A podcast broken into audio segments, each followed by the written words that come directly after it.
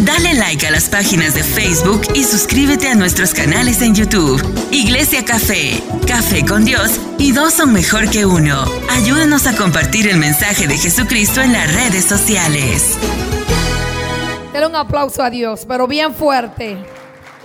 Dios les bendiga en esta hermosa mañana. Es un día hermoso porque amanecimos vivos, porque estamos aquí en la casa de Dios y hemos venido a darle, porque el Señor nos da seguridad, nos da paz, nos da protección en la semana. Y ahora nos toca a nosotros darle a Dios todo lo que somos. So, en esta mañana yo le voy a hablar sobre la fe para conquista. Yes.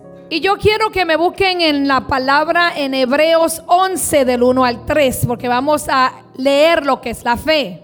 Y vamos a ver qué es la fe. La fe es la confianza de que en verdad sucederá. Tú tienes que confiar que aunque tú no lo veas va a suceder. Y va a suceder lo que esperas. ¿Cuántos aquí están esperando? Todos los días yo espero, todos los días, porque hay promesas es lo que nos da la certeza de las cosas que no podemos ver. Ya entiende lo que es fe, ¿verdad? Ya entendemos lo que es fe. Es lo que usted no ve, pero sabe que va a llegar. Y usted se pregunta probablemente, ¿qué es la certeza? Es la seguridad de alguna verdad. So, hoy vamos a aprender fe para la conquista. Porque tú no puedes conquistar si no tienes fe. ¿Y qué significa conquista? significa ganar guerra, una batalla, un territorio, una posición o conseguir algo. Yo soy conquistadora. Usted tiene que decirlo, yo soy conquistador. Porque nosotros vivimos en una batalla. Solamente el sobrevivir es una batalla. Cuando usted nace, usted ha llegado a un campo de batalla. Porque el diablo lo primero que quería era que usted no naciera. Entonces ya ahí hay una guerra en contra de usted. Pero como usted es hijo de Dios, Dios te ha hecho un conquistador para que arrebates las promesas que Él te ha dado. Y hoy te voy a hablar de Josué. So te voy a dar un resumen. Josué fue uno de los más grandes estrategias militares que tuvo el pueblo de Israel. Pero eso no fue la clave de su éxito, sino que él logró ser dirigido por Dios en todo lo que hacía, no en las que él quería, no en las que les convenía, porque muchas veces nosotros queremos ser dirigidos a lo que queremos, a donde queremos ir. Y como usted es hijo de Dios, tú tienes que preguntarle a Dios en todo momento. Si voy a la derecha, si voy a la izquierda, si este trabajo me conviene, si esta pareja me conviene, si esta casa me conviene. Porque a veces tomamos decisiones sin la dirección de Dios y nos encontramos con murallas. El pueblo de Israel ya había cruzado, ¿verdad? Lo que hizo Moisés que cruzó el mar verde. ¿Qué era? ¿El mar qué? El mar rojo. Algunos se me están durmiendo. Victoria que no hubiesen logrado sin la ayuda de Dios. El primer y más grande desafío era conquistar una poderosa ciudad que se llamaba Canaán. Ese fue el primer desafío que tuvo que enfrentar Josué. Pero humanamente eso era imposible, porque ese lugar estaba reguardado por una poderosa muralla que se había levantado enormemente. Son muchas veces nosotros nos encontramos con murallas. ¿Y sabes lo que son las murallas? Impedimentos. Son cosas que no puedes pasar.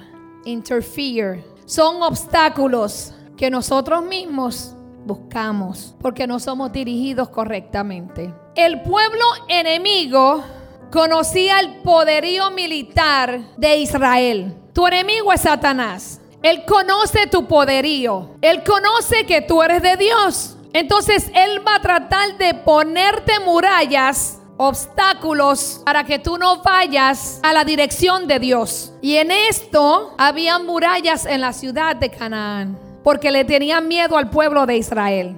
Tú no debes de tenerle miedo al enemigo. El enemigo debe de tenerte miedo, porque cuando tú estás empoderado y con la autoridad de Dios, tú no debes de temerle a tu enemigo, Tú no debes de temerle a los obstáculos. No debes temerle a lo que se te enfrenta. Porque tú sabes que Dios te dio palabra de que ibas a conquistar lo que estaba después de esas murallas. Entonces esta ciudad estaba bien fortalecida y no dejaba entrar ni salir a nadie. Y a veces el enemigo nos tiene así. No nos deja entrar ni salir de nuestras casas, de nuestros trabajos y nos enreda en una depresión. Y viene una opresión también. Y viene una soledad. Pero Josué fue guiado por Dios. Cuando tú eres guiado por Dios, vienen instrucciones y direcciones. Y tú tienes que seguir las dos. Porque muchas veces escuchamos la instrucción, pero no seguimos la dirección. Y eso, ¿sabes lo que hace? Te hace impotente porque andamos desorientados. Pero Josué, guiado por Dios, se protegió dentro de la ciudad y llevó a todo Israel a rodear la ciudad durante una semana. Y Dios le dio una instrucción. Y de ahí sale el corito que dice, los israelitas le dieron siete vueltas a Jericó. Pero nosotros, cuando leemos la Biblia, podemos ver que en seis días ellos le dieron una vuelta diaria. Pero en el séptimo día le dieron siete vueltas. So, en total, ¿cuántas fueron? Trece. No fueron siete. Todos los días por seis días le dieron una vuelta. Y en el séptimo día le dieron siete. So, fueron trece vueltas que le dieron a Jericó. Eso los llevó a la victoria. Pero había una instrucción divina. Y era que al sonar las trompetas, el pueblo gritaría a alta voz y las murallas se caían. Yo no sé qué murallas hay al frente de ti que hoy tú tienes que gritarles para que se muevan. Cuando tú gritas, tú intercedes, tú oras, tú declaras y Dios hace lo demás. Con esa instrucción y dirección, aunque probablemente Josué no entendió, porque las vueltas que dieron, por qué gritar, por qué esperarle el sonido de la trompeta, probablemente no tenía sentido. Si Dios ahora mismo nos dice, vayan a la ciudad con trompetas, caminen por las calles, declaren y griten, algunos de ustedes no van a ir, porque van a decir que estamos locos. Y la gente de la calle van a decir peor. Nos llaman la policía, porque estamos locos. Pero cuando Dios te da una instrucción y dirección y tú obedeces sin preguntar, Dios te va a respaldar. No importa lo que se oponga. No importa lo que se levante, Dios lo va a hacer. Lo primero que Josué hizo, escuchó la voz de Dios. Y para tú escuchar la voz de Dios, tienes que tener una relación íntima con Él. Porque a veces decimos, Dios no me habla, pero le hablas tú. Si tú tienes un bebé y tú no le hablas, él no va a aprender a hablar. No te va a saber responder. Porque tiene que haber una comunicación de dos lados. Entonces, no puedes esperar que Dios te hable cuando tú estás tan ocupado en tus cosas personales y solamente vienes los domingos a hablarle a Dios. Así no hay una relación. Imagínate yo con mi esposo y que yo le hable una vez a la semana. Él sería feliz, él sería feliz ahí. Pero imagínate una relación así. No va a haber una comunicación, no va a haber relación, no nos vamos a entender. Y sabes qué es lo más importante? Que no nos vamos a conocer. Entonces, si tú no conoces a Dios, porque Dios nunca te ha hablado, no vas a saber discernir la voz de Dios. A veces nos sentimos culpables y vamos a la presencia de Dios cargados, porque está la voz del diablo, la voz de Dios y tu voz interior. La que más tú uses es la que más te va a contestar. Si tú no hablas con Dios y hablas contigo mismo, vas a reconocer tu voz. Pero si tú sabes que estás peleando con el enemigo y sabes que de vez en cuando te envía un dardo en la mente, tú vas a entender y a reconocer que es el diablo hablándote.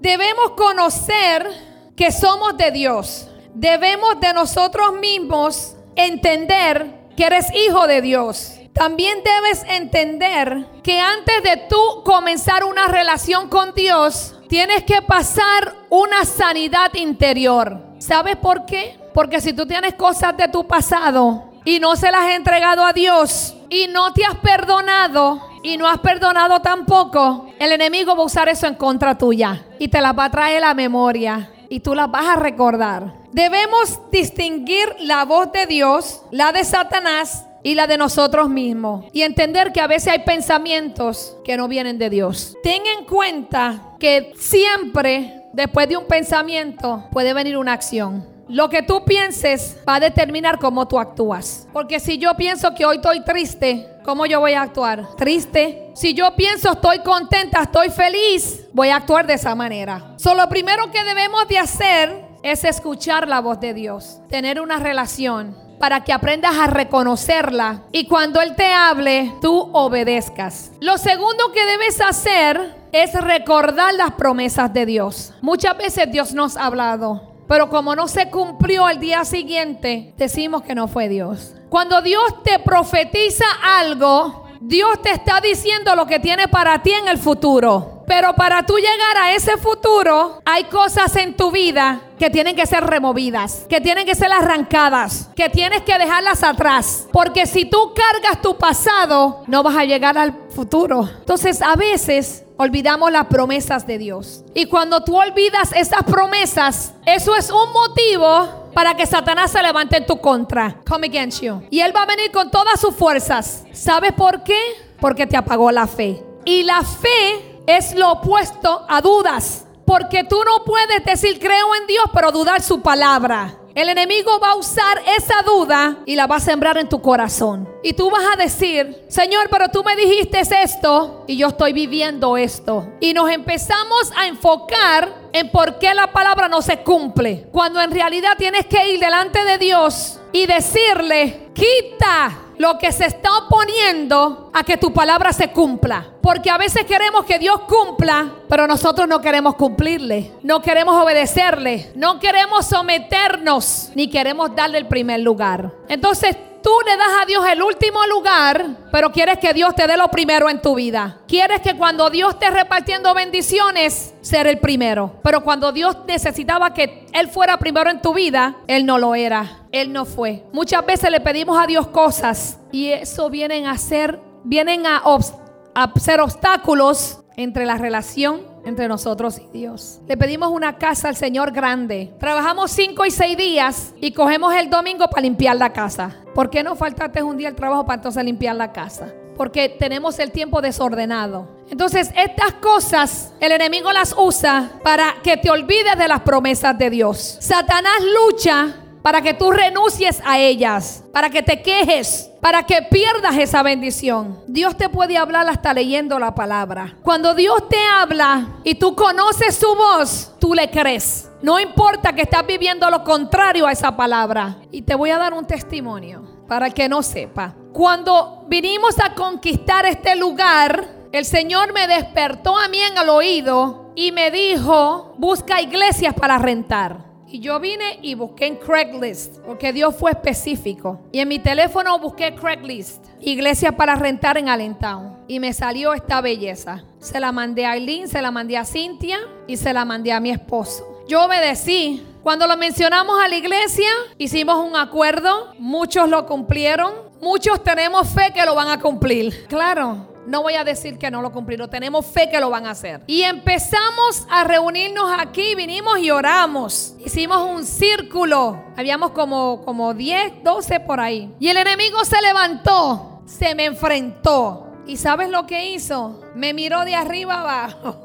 Y yo dije, wow. Yo dije, aquí hay guerra. Me metí con Dios y le dije, lo único que no quiero es lastimarte a ti, Señor. Es pecar contra ti. Porque mi naturaleza, pues hay pelea, no guerra.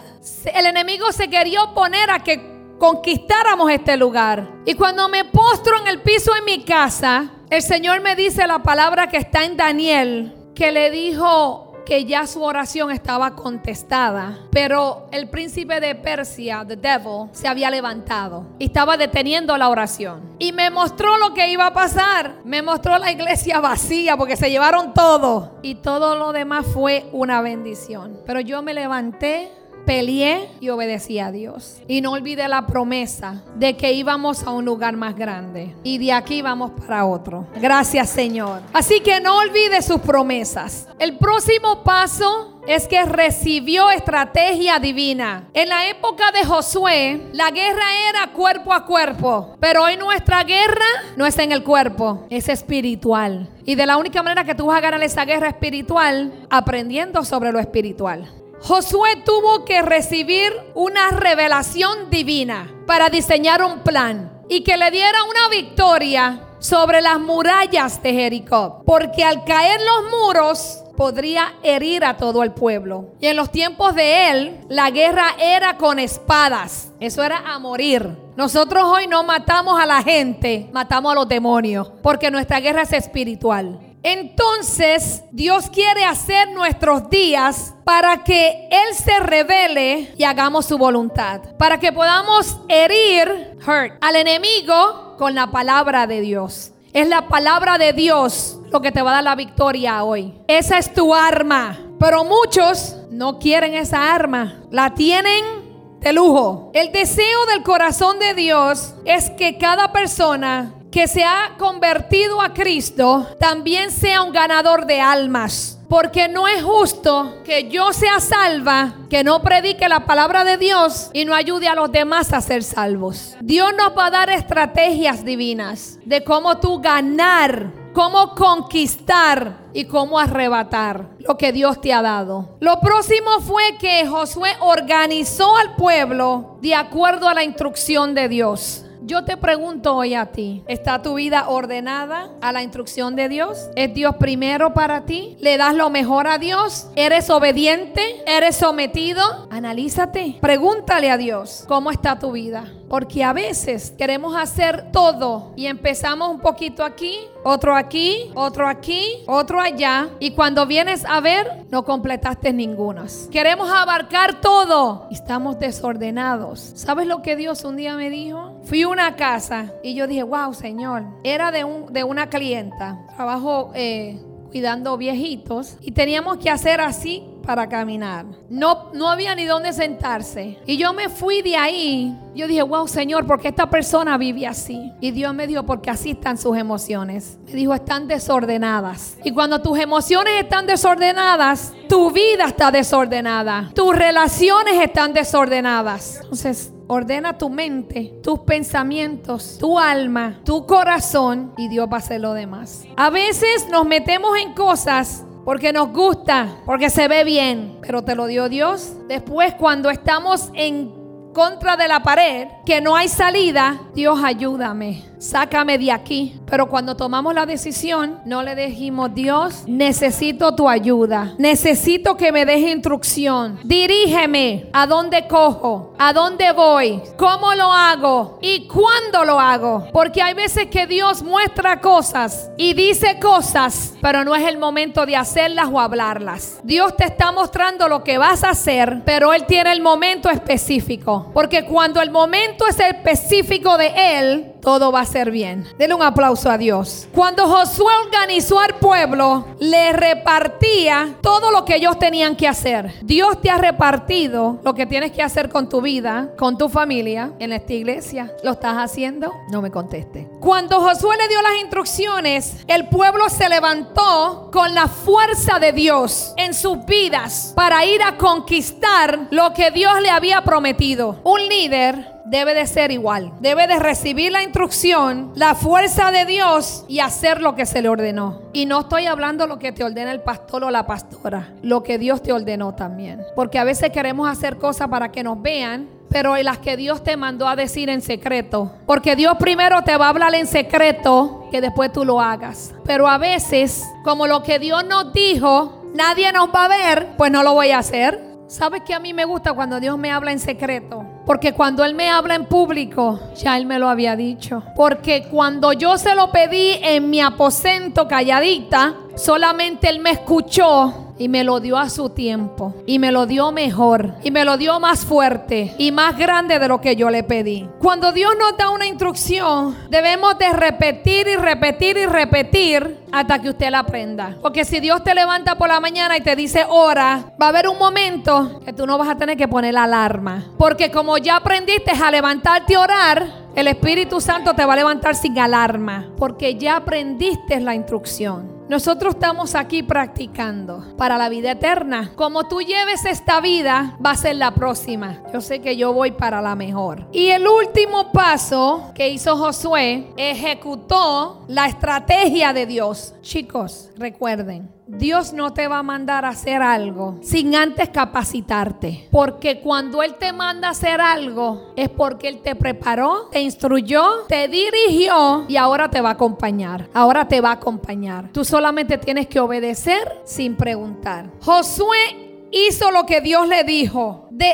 esa manera pudo desarrollar su liderazgo, logrando llevando el pueblo a la conquista. Hoy en día se habla mucho de liderazgo, pero es algo material, porque las personas hoy se miden por lo que tienen, sin importar a quién destruyen, o, o qué pasa en la iglesia, o qué pasa en mi comunidad. Entonces somos líderes de materia, no de experiencia. Un líder vive de las experiencias de las enseñanzas, porque de lo que yo vivo y aprendo es lo que yo te voy a enseñar a que hagas o no hagas. Hoy en día la gente admira al que tiene dinero, al que vive bien, al que viste mejor y nos queremos unir para que como ella se ve bien y yo caminando con ella, me veo bien también. La palabra dice que debemos de tener un corazón conforme a Dios. El hombre conforme al corazón de Dios no se forma de la noche a la mañana. Pues por eso Pablo dice que no seamos como los recién convertidos porque se puede desvanecer. Cuando venimos a los pies de Cristo tenemos un gozo y un amor Llegamos a la iglesia y nos gusta la iglesia y nos gusta la gente y nos enamoramos, pero de momento se apagó lo que traíamos. Cuando eso sucede, tenemos que examinar nuestro corazón, porque Dios te va a delegar responsabilidades, pero antes de darte responsabilidades,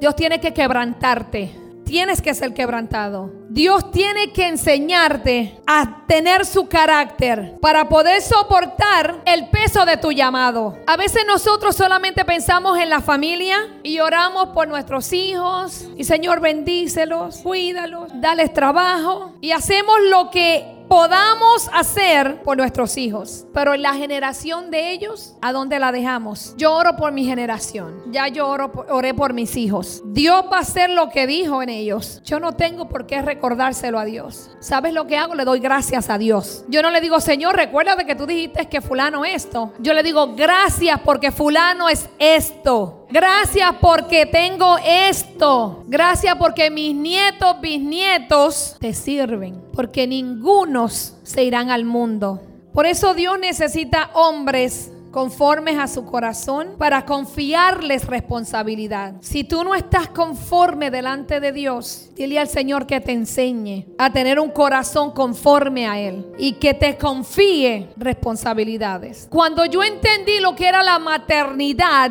lloré mucho. I cried a lot. ¿Sabes por qué? Porque entendí la confianza de Dios en mi vida para multiplicar la tierra. No solamente fue que quedé embarazada y tuve cuatro hijos, fue una confianza que Dios me dio de que mis cuatro hijos le servirán, serán instrumentos para expandir su reino aquí en la tierra. No fueron accidentes, no fue porque, pues, quedé embarazada, fue porque a Dios le plació. Obtener la estrategia divina por parte de Dios demanda un intenso trabajo de oración y ser constante en la palabra de Dios. Cuando Dios nos asigna una tarea y nos revela la estrategia para desarrollarla, necesitamos permanecer en comunión con Él, motivando a aquellos que vienen detrás de nosotros, buscando una forma de hacerlo, aprovechando al máximo la habilidad humana. La estrategia divina lleva el toque del Espíritu Santo, con quien debes mantener una relación íntima y permanente. Tú no puedes hacer nada sin el Espíritu Santo. ¿sabes lo que hace si no tienes el Espíritu Santo? Meterte en problemas.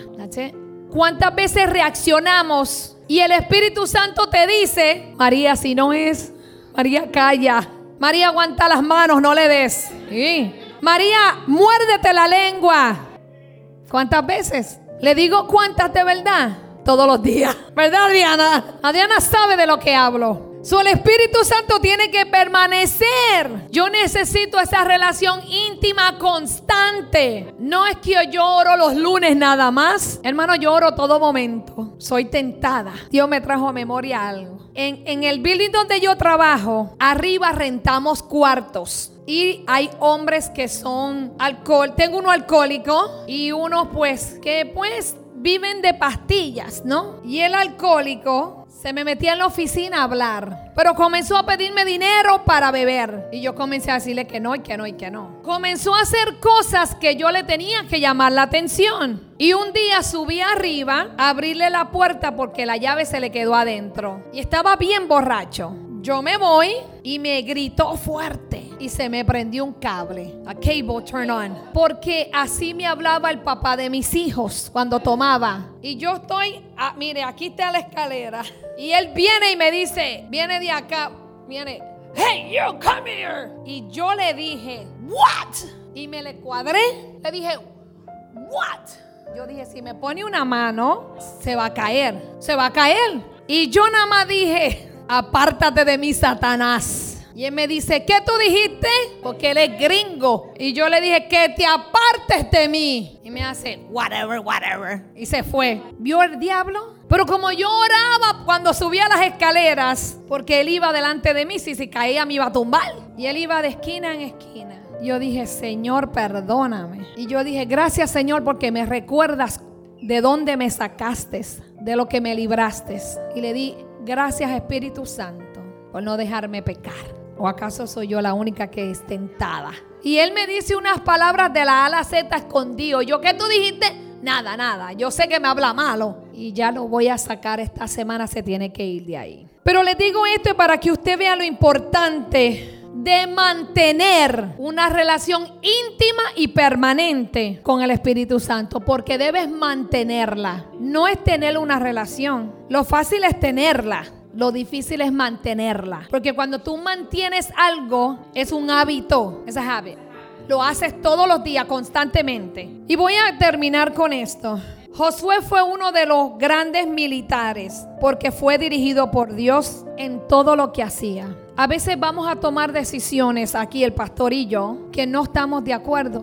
Pero ¿sabes qué? Cuando eres dirigido por Dios, Dios no te pide que estés de acuerdo. Dios te pide que obedezcas. Porque a veces nos dejamos llevar por lo de afuera. Y lo que tú estás viendo afuera en el otro es lo que probablemente Dios tiene que trabajar dentro de ti. Yo me fijaba mucho y criticaba. Y un día me di cuenta que cuando yo criticaba a una persona porque no era como yo era, me estaba mirando en un espejo porque yo estaba viendo lo que en mí no había.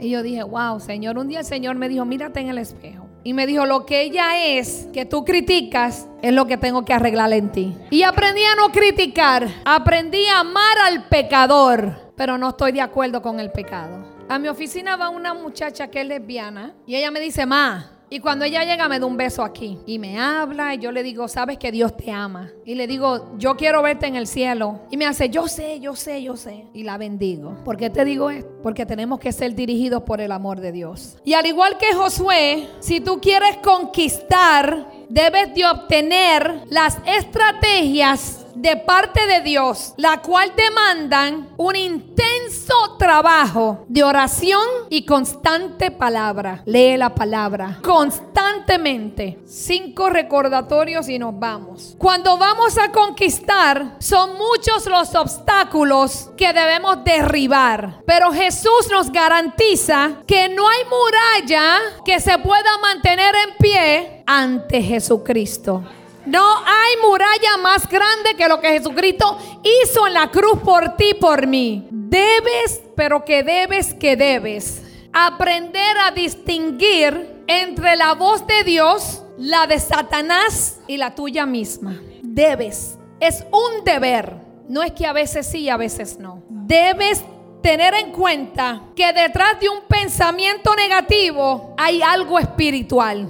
Si tus pensamientos son incorrectos, vienen del enemigo. Si te infunden fe, esperanza y motivación, vienen de Dios. Dios es espíritu y Él habla a su pueblo a través de los pensamientos también. Por eso cuando yo voy a hacer una decisión, si no me da paz, espero. Si tengo dudas, espero. Si veo obstáculos, espero. Pero cuando yo toco una puerta y ya yo le pedí a Dios en secreto específicamente lo que me gustaría tener y cuando abro la puerta eso es, entonces yo entro. Pero si yo toco la puerta y cuando la abren suena, yo no veo nada, me tranquilizo. Cuando una persona tiene una promesa y esa viene de parte de Dios, Satanás lucha para que renuncies a ella, para que te quejes, para que dudes y pierdas la bendición. Dios te garantiza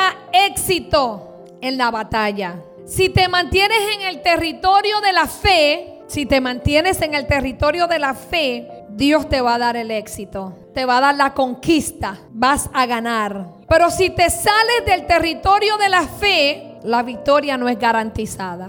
Y termino con esto. El deseo del corazón de Dios es que cada persona que haya tenido un encuentro con Jesucristo se convierta en un ganador de almas. Pídele a Dios estrategias y Él te las dará. Dios está buscando gente valiente. Dios está buscando gente dispuesta y que le digan que sí, sin preguntar por qué y para qué.